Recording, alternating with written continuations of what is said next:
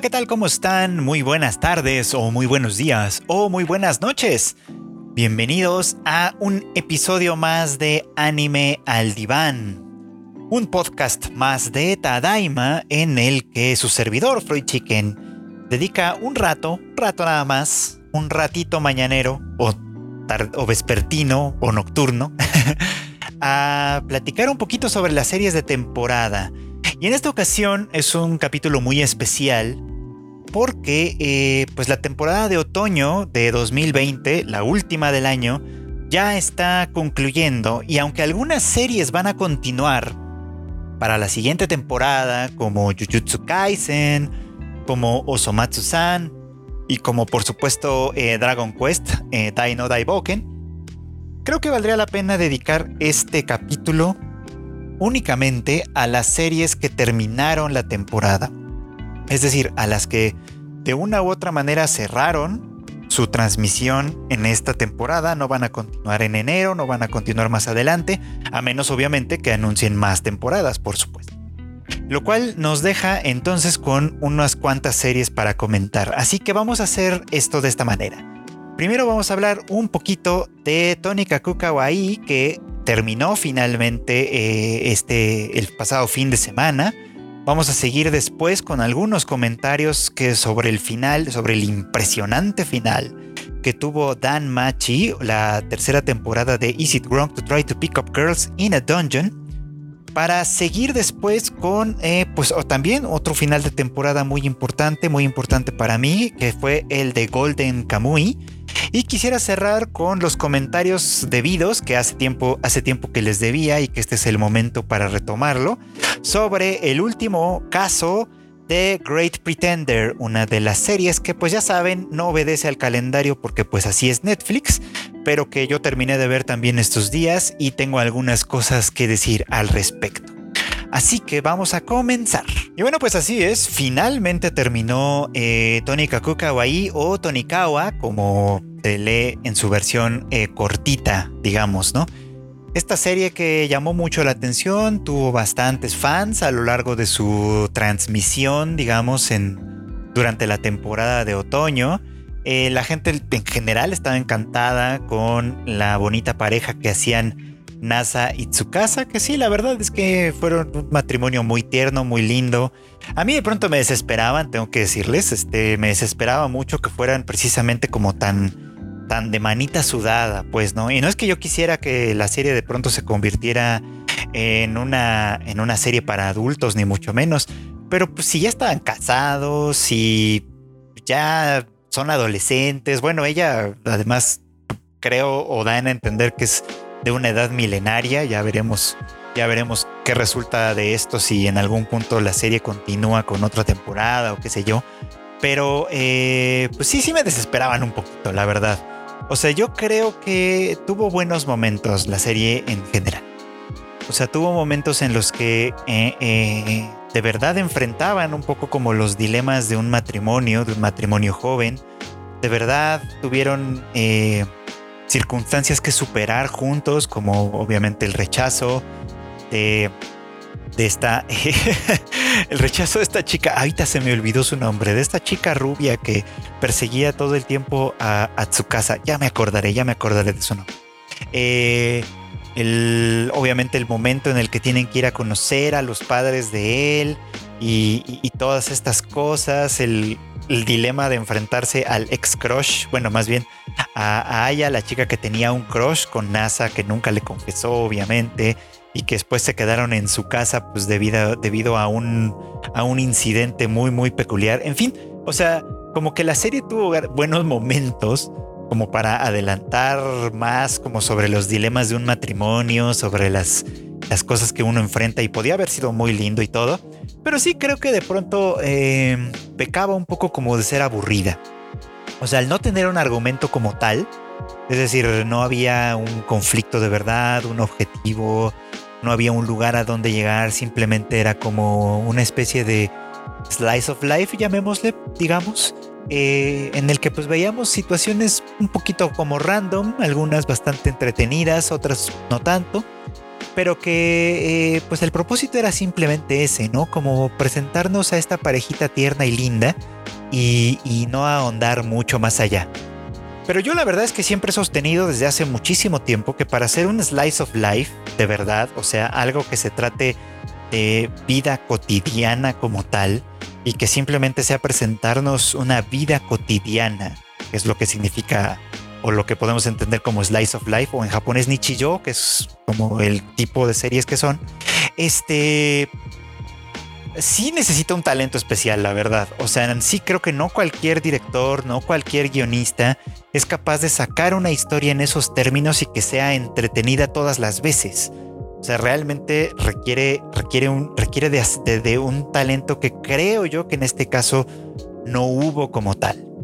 Digo, no quiere decir que sea una mala serie. En realidad la disfruté la mayor parte del tiempo. Sí hubo algunos días en los que pensé, ya me cansé de esta serie, quiero dejarla por la paz, no quiero seguir adelante. Pero al final siempre le di play. Al final cada semana, bueno, en alguna ocasión sí me tardé dos, pero eh, al final cada semana le di play cada semana vi los episodios y, al final sí puedo decir que los disfruté y sí puedo decir que por lo menos la OVA que ya anunció Crunchyroll que van a tener más adelante, eh, por lo menos la OVA a lo mejor sí la vería. No sé si volvería a una segunda temporada, la verdad, ese sería como una pregunta para responder en el caso de que la mm, de que la anunciaran. Pero sí, sí, la verdad es que estoy pensando un poquito como en si de verdad yo volvería a ella o no. No me interesaría, por ejemplo, leer el manga. No tendría mayor interés por ahí, así que eh, será cosa de ver, será cosa de ver. O sea, creo que tuvo buenos momentos, pero en general fue una serie un poquito floja. Eh, la animación no estuvo mal, el trabajo artístico pues era bastante característico, aunque no me termino de acostumbrar tanto a ese tipo de diseños, pero en fin, eh, creo que es una buena serie para entrarle a este tema de los romances. Por supuesto que hay mucho mejores, eh, pero, pero bueno, no está mal. Vamos a pensar que, que, fue un viaje divertido en una, en una temporada que tuvo muchísimas series intensas y fuertes y etcétera, que pues a lo mejor sí necesitábamos un poquito de paz ocasionalmente. Así que bueno, ahí estuvo Tony Kakukawaii eh, si ustedes no la vieron, si no les, eh, si, no les llamó la atención, pues denle una oportunidad, uno o dos capítulos, y ya deciden si les gusta o no. Y si pues de plano sienten que no es lo suyo, pues déjenla pasar, no se están perdiendo de algo que nos vaya a cambiar la vida, ni mucho menos. Pero bueno, en fin, así, así las cosas. Pero la que sí podría llegar a cambiarnos la vida, hay que decirlo, es la tercera temporada de Is It Wrong to Try to Keep Up To Pick Up Girls in a Dungeon, válgame con el nombrecito, o Dan Machi para ponerla en cortito, ¿verdad? Eh, que fue una gran sorpresa, ya lo he dicho antes, lo vuelvo a decir, la verdad es que esta serie fue una gran sorpresa esta temporada porque yo no esperaba nada de ella, ¿no? no esperaba nada, de hecho al contrario, estaba esperando que me decepcionara. Y ustedes saben bien por qué. O sea, la temporada, la temporada 1 estuvo bien entretenida y todo. La temporada 2, la verdad es que, salvo por alguno que otro momento que fueron más o menos reveladores, en general estaba para el olvido y me costó trabajo alcanzarla. Pero la alcancé. O sea, decidí ver los capítulos que me quedaron pendientes de la segunda temporada antes de empezar a ver la tercera.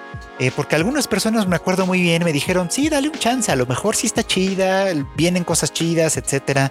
Eh, y dije, bueno, ok, pues total, no me faltaba tanto. Yo tenía en mente, me acuerdo que me faltaban como dos o tres capítulos para terminar. Resultó que me faltaba media temporada.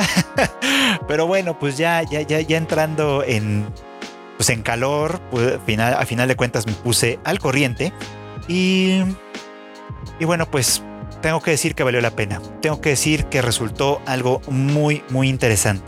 Si han seguido este podcast todo, toda la temporada, saben que una de las cosas que más me ha llamado la atención es el conflicto eh, moral que surgió de pronto, el conflicto ético que surgió de pronto aquí en Dan Machi.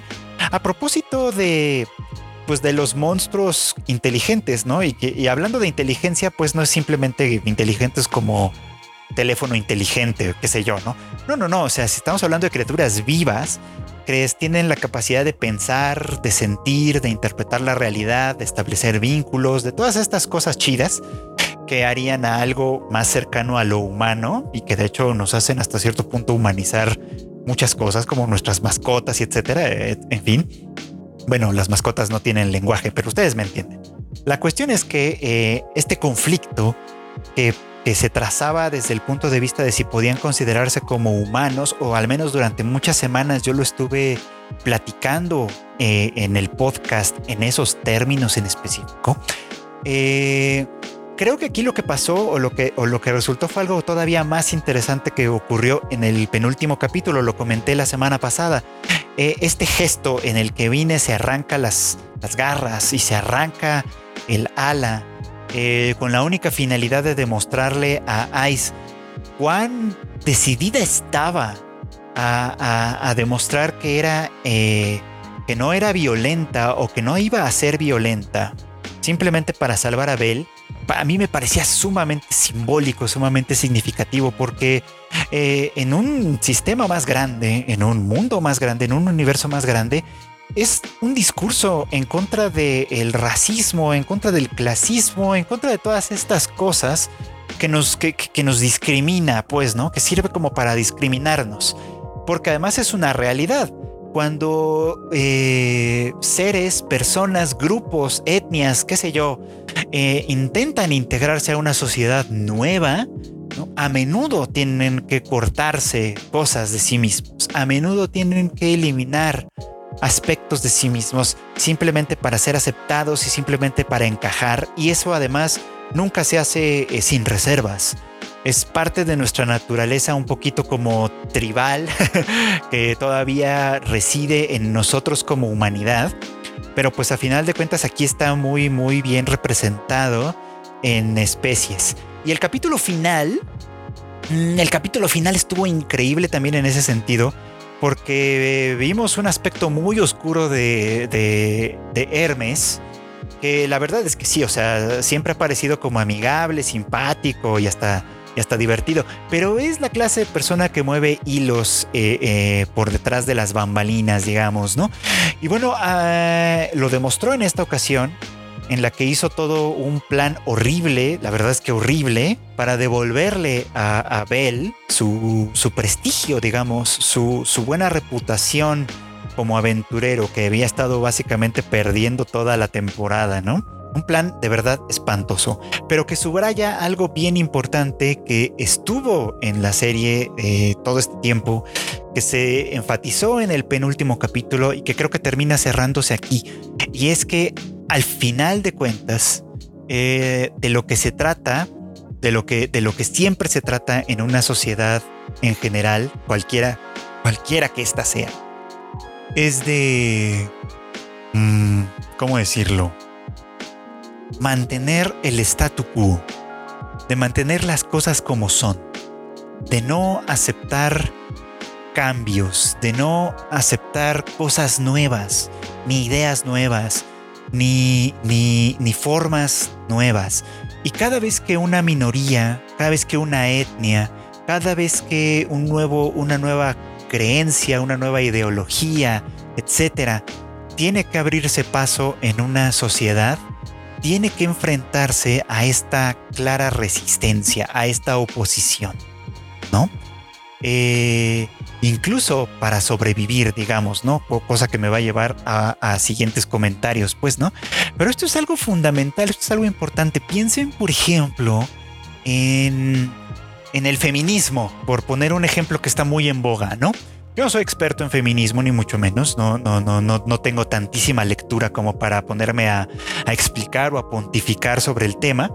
Pero sí tengo, por ejemplo, algo muy claro. Eh, son ideas, nociones, son experiencias, son eh, abusos y todas estas cosas que se han sufrido por siglos y que apenas muy recientemente en nuestra sociedad eh, moderna y postmoderna han ido penetrando paulatinamente eh, en la mente y en, la gente, pues, ¿no? Y en, nuestras políticas públicas y en nuestra forma de conducirnos y en un montón de elementos.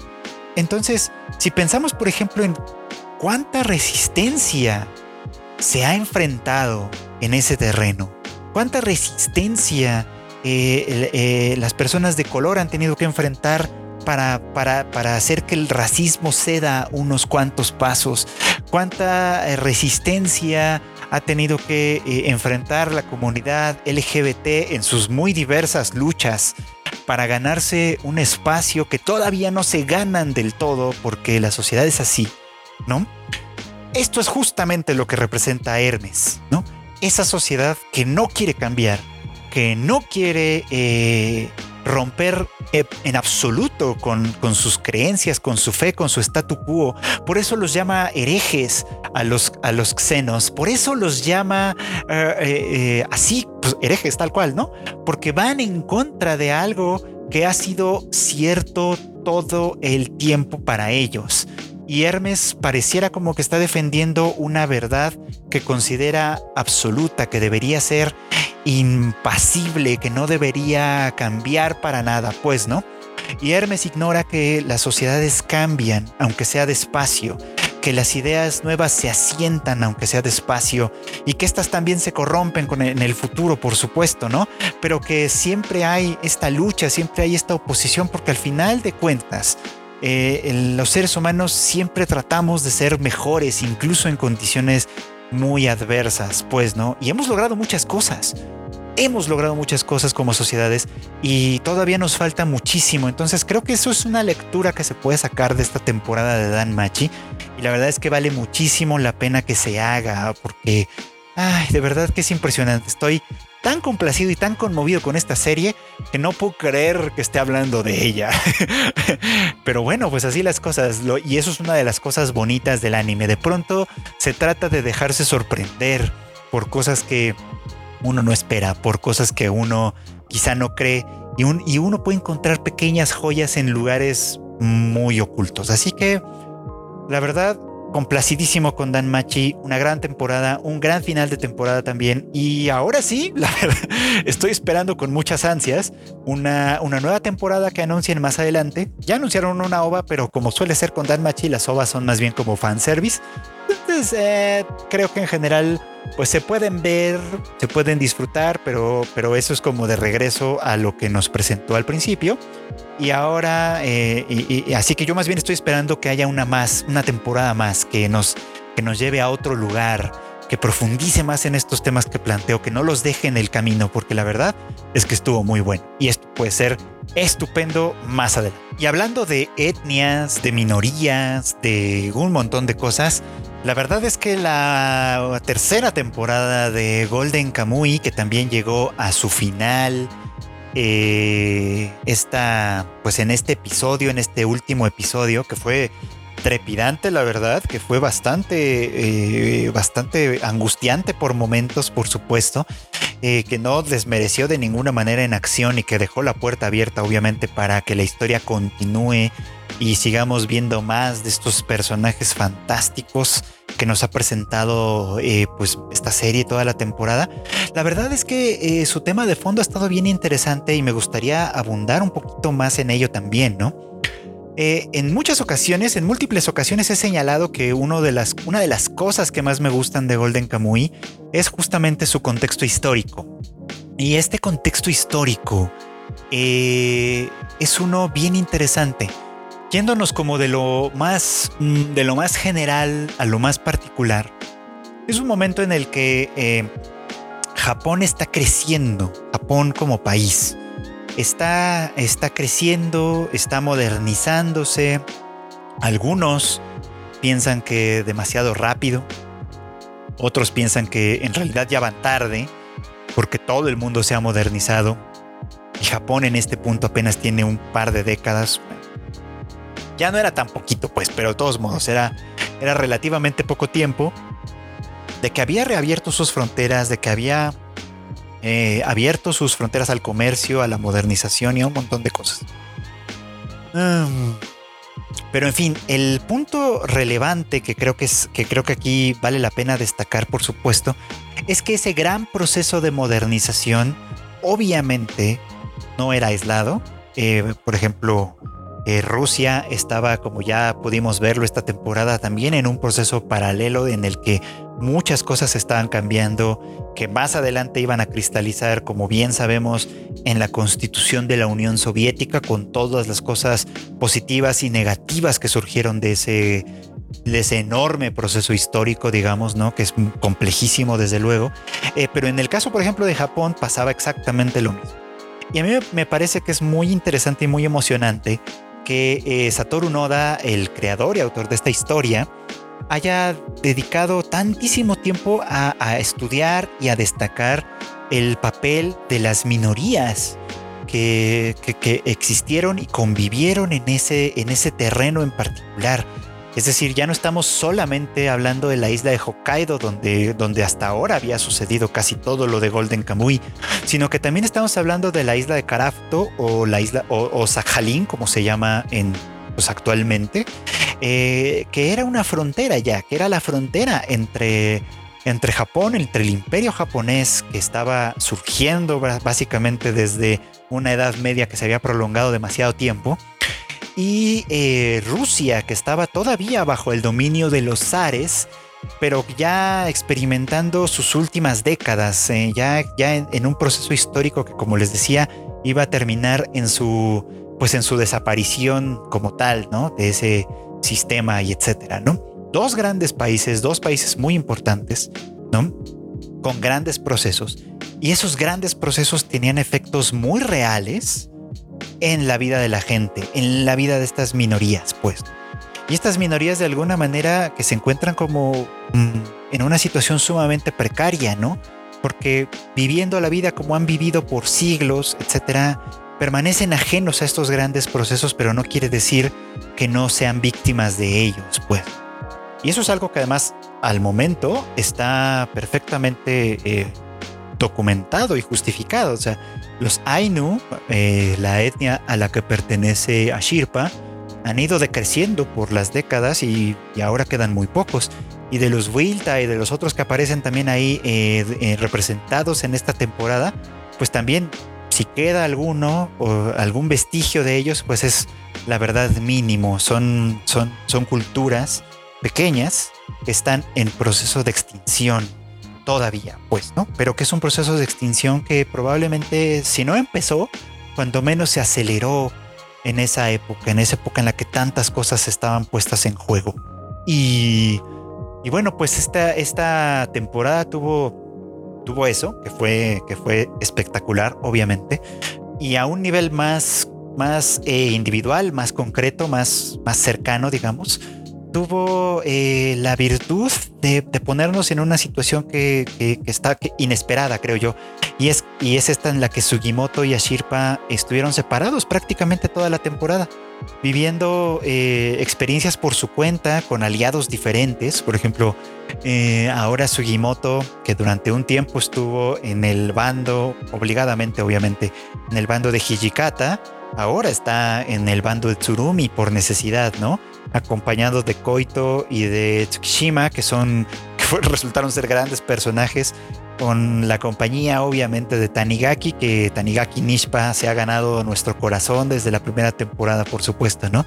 Y por el otro lado, teníamos a esta banda de, de gente sumamente sospechosa en la persona de Kiroranke, de quien conocimos muchísimo esta temporada, tanto de sus orígenes como de sus motivaciones para involucrarse en esta batalla por el oro. También obviamente vimos a, Shiraishi, que era como el negrito en el arroz en ese pequeño grupo, pero que sin embargo ha demostrado también ser un personaje bien importante. A mí, por ejemplo, me alegró mucho una de estas últimas escenas en las que salen Sugimoto Ashirpa y Shiraishi comiendo juntos, porque este trío en particular pues obviamente lo de Sugimoto y Ashirpa es especial, pero complementado con Shiraishi, la verdad es que tiene un, tiene un punto extra, es algo más, es, es, es, algo fenomenal, pues. O sea, Shiraishi la verdad es que también se ha ido ganando un lugar en nuestro corazón, aunque no sea tan impresionante como los otros personajes, ¿no? Y finalmente Ogata, que ha tenido momentos complicados, que contradictorios también, que sus, intenciones como de verdad nunca han sido del todo claras y aún hay mucho por saber de este personaje, pero que a mí me parece eh, interesante rescatar que tampoco fue ajeno a, la influencia de Ashirpa, y es que Ashirpa es un gran personaje. Eh, un personaje que de alguna manera contagia su, su vitalidad, contagia su, su pasión por la vida, por las cosas vivas, por aprender nuevas cosas, por conocer a otra gente y no juzgarla, por, en fin, cosas de verdad que son tan vitales, tan emocionantes, tan bonitas, eh, eh, merece también a Shirpa un gran lugar en nuestro corazón. Digo, eso, eso está como, como por demás decirlo, pues, pero merece un gran lugar en nuestro corazón. Así que fue una gran temporada esta, y la verdad es que es una serie que va creciendo, es decir, cada temporada es buena hasta mejor que la anterior, diría yo, aunque no estoy muy a favor de jerarquizarlas en este, en este caso, porque más bien son como un gran continuum que, que cuando llegue a su conclusión, eh, estoy seguro, pero de verdad seguro que va a ser algo impresionante, que va que va a volarnos los sesos y que nos va a hacer muy felices o muy tristes o qué sé yo, pero que sea como sea, no nos va a dejar impasivos ante, ante esto. Entonces yo creo que es algo que de verdad vale muchísimo la pena. Eh, una gran temporada de Golden Kamuy, no, no tengo ninguna queja. Y bueno, pues eh, hay que seguir viéndola, hay que seguir leyendo el manga si es que, si es que son de los que ya lo coleccionan. Y si no, pues es momento de entrarle también, por supuesto, yo soy muy feliz con esta serie. Y bueno, quiero finalizar con los comentarios finales del último caso de Great Pretender que habíamos dejado en el tintero, es verdad, habíamos quedado en platicar sobre esta serie eh, durante el anime al diván. No se había podido porque tampoco me había puesto al corriente o no me había terminado de poner al corriente con la serie. Pero ya a final de cuentas esta semana le di le di prisa también para terminar de verla, para que formara parte del cierre de temporada también. Y tengo que decirles que me gustó mucho. O sea, yo de verdad esperaba esta serie cuando la anunciaron, me gustaba el arte, me gustaba todo, todo se veía muy bonito, pues, ¿no? Y la verdad es que en ese sentido no me decepcionó para nada. Me encantó, por ejemplo, el opening me encantaba, este opening sin, sin letra ni nada, pero animado de una manera que siempre me recordó un poquito eh, la secuencia de inicio de Catch Me If You Can, una película que a mí siempre me ha parecido muy entretenida. Este, no sé si ustedes ya tuvieron oportunidad de verla. Bueno, me, me recordaba un poco como a eso siempre. Y luego con esta, este tema de ending, que de verdad es que eh, Netflix, por favor, con esa serie tenían que quitar esa opción de, de skip, porque primero que nada era una canción interpretada por Freddie Mercury. Luego, segunda, tenía gatitos, que, lo cual era muy bonito. Y, además, este, resultó ser muy simbólica. O sea, yo al principio como que no lo entendía. O sea, yo lo veía y decía, está bonito, pero no lo termino de entender. Y cuando uno ve el último caso, eh, el de el de el mago del, lejano oriente, eh, bueno, la verdad es que eh, no solo cobra sentido, sino que se vuelve, sino que incluso prestándole atención a la letra de la canción que no se escribió para el anime ni mucho menos, básicamente es como si como si, y a lo mejor así pasó, es como si eh, eh, sus creadores hubieran estado viendo, bueno, más bien hubieran estado escuchando la canción y de ahí hubiera nacido la idea. Así de a partir de la canción hubiera nacido la idea de qué querían contar con Great Pretender. Y, bueno, pues la cosa es que así quedó. Haya sido así o no, esto es un poco como imaginación mía. Eh, la cosa es que sí salió.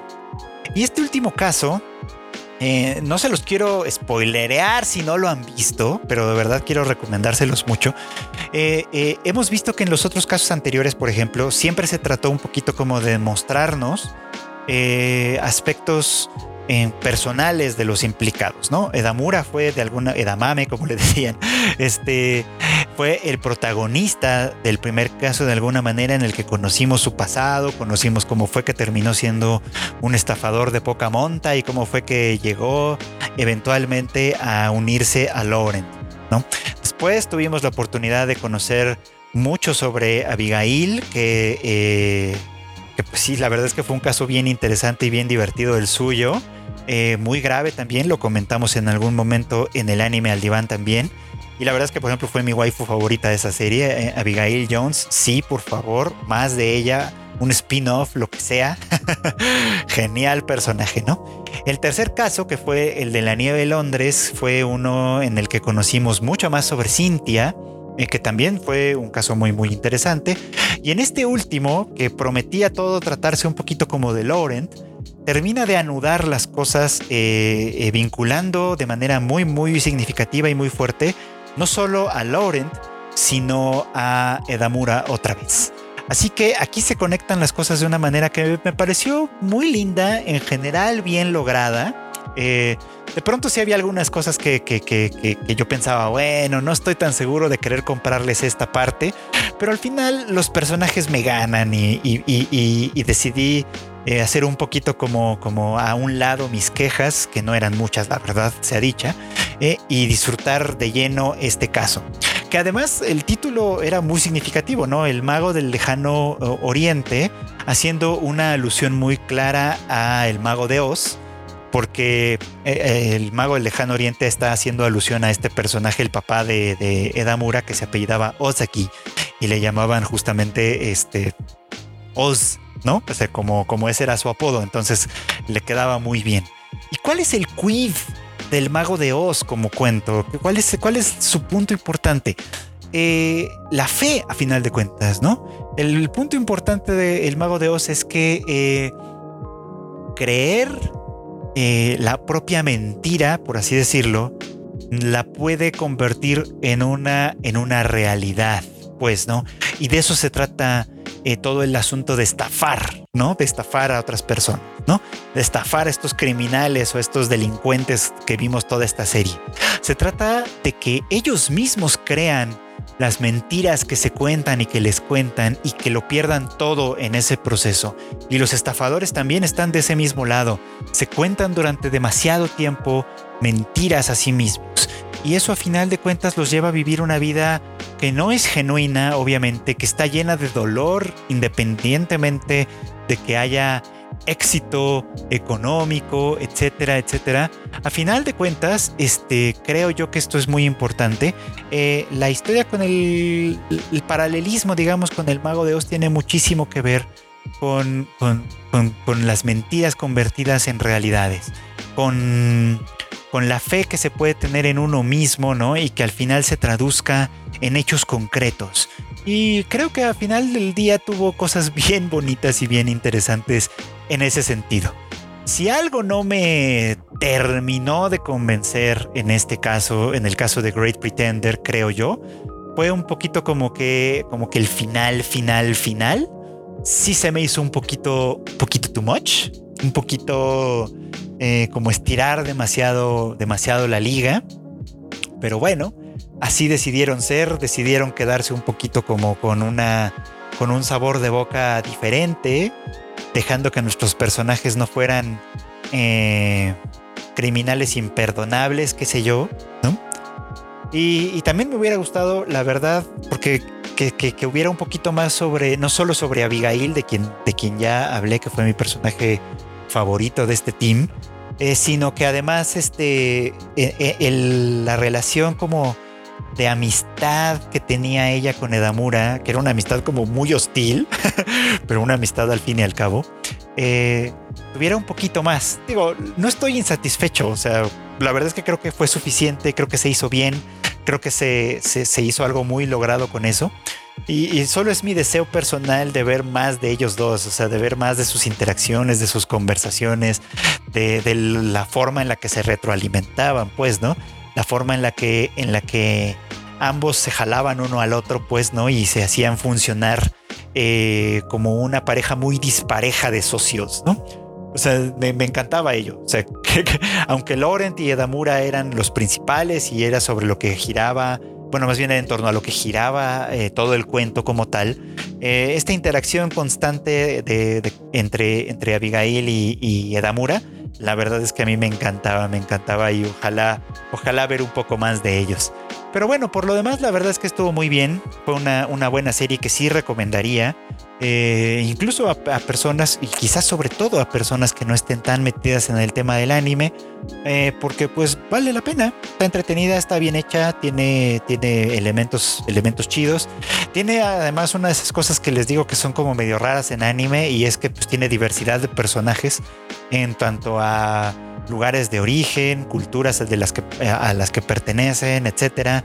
Obviamente en cuanto a los ambientes, eh, es una serie que sucede en muchas partes del mundo y eso está bonito también. Así que, eh, pues, kudos para Great Pretender que logró destacar, a, pesar de que Netflix la verdad es que su sistema de, de te aviento toda la serie de un jalón, bueno, en este caso en dos jalones, para que la veas un fin de semana y te olvides de ella para siempre. La verdad es que a mí no me gusta. Sí, sí, sí, sí, sí creo que esto mata por completo el propósito de seguir una serie semana a semana y etcétera. Pero en fin, ¿qué les puedo yo decir? Creo yo que eh, valió la pena verla eh, y tal vez la volvería a ver incluso, ¿eh? No, no estoy no estoy descartando un rewatch en el futuro si es que las cosas lo permiten en algún momento. Y bueno, pues estas fueron las series que concluyeron, que yo veía y que concluyeron esta temporada. Eh, obviamente hay algunas que van a continuar y de las que seguiremos hablando en anime al diván. En próximas emisiones, por supuesto. Este. Que bueno, ya veremos cómo se van acomodando, porque pues ya viene también la nueva temporada. Eh, las series que van a seguir y que hemos discutido y comentado aquí en Anime al Diván son eh, Jujutsu Kaisen y Osomatsu-san. Ah, sí, y claro, Dragon Quest Dino Daiboken. Todas estas están anunciadas para continuar en enero en Crunchyroll. Y bueno, pues ya también por ahí hemos visto que ya hay anuncios de algunas de las series que estarán transmitiéndose para nuestro territorio, bueno, para México por lo menos, este, bueno, para Latinoamérica en el caso de Crunchyroll, para México apenas, en el caso de Funimation, pero ya vamos a incluir también algunas de estas. Yo creo que el siguiente capítulo de Anime al Divan se va a tratar principalmente de dar algunas impresiones o lo que se espera de la nueva temporada, cuáles son las series que pretendo seguir, algunas pues ya la saben, obviamente, están ahí Recero, que también continúa con esta, esta nueva modalidad de temporadas partidas por la mitad. Entonces esta es la segunda parte de la segunda temporada. Vayamos a entender eso como, como quieran entenderlo. Mm, y bueno, pues también está por ahí otras que, ¿qué más? ¿Qué más? ¿Qué más continúa? Bueno, una de las que tengo muchísimo interés, pero ya lo platicaremos con más detalle, es este One Direct Priority, que creo que es la que más me emociona de las nuevas. Pero ya veremos, ya veremos, no quiero spoilear mucho más este asunto porque tenemos algo que platicar todavía. En eh, la siguiente semana en Anime al Diván ya se nos acaba el año. Creo que sí puedo decir sin fallas que Golden Kamuy fue mi serie favorita de esta temporada de otoño. Y bueno, quién sabe, a lo mejor algún día llega a ser el anime of the year, cuando menos en mi caso, pero ya veremos, ya veremos qué sucede entonces. Muchas gracias como siempre a todos los que me hacen el favor de escuchar este podcast semana a semana. De verdad, no saben lo agradecido que estoy con ustedes que nos siguen en esta pequeña aventura. Eh, tal vez sea buen momento para plantear algunos cambios en el formato para la siguiente temporada, qué sé yo. Hay que pensarlo, hay que es un momento para para reconsiderar algunas cosas. Pero bueno, en fin, la verdad es que esta temporada ha sido una gran aventura hacer el anime al diván, escuchar sus comentarios, leer sus comentarios que también muchos de ustedes me hacen el favor de compartir en las redes sociales, ya sea de Tadaima MX, que así nos encuentran en todos lados, o en las mías personales como Freud Chicken, y también en el Discord de Tadaima, donde Continuamente me estoy asomando y platico un poquito con la banda para que me cuenten sus impresiones, compartimos algunas ideas, en fin, qué sé yo. Eh, no me queda pues más que agradecerles nueva cuenta a todos los que me han seguido durante estas semanas y, pedirles de la manera más humilde que continúen apoyando este podcast para que algún día seamos eh, pues un podcast muy escuchado. o sea, no, no, no quiero este, no, no, no, no quiero menospreciar obviamente el gran esfuerzo que hacen ustedes también apoyándonos. Eh, de verdad estamos agradecidos de todo corazón y pues seguimos adelante con otro capítulo de Anime al Diván la próxima semana. Nos vemos, buenas tardes, buenas noches o buenos días.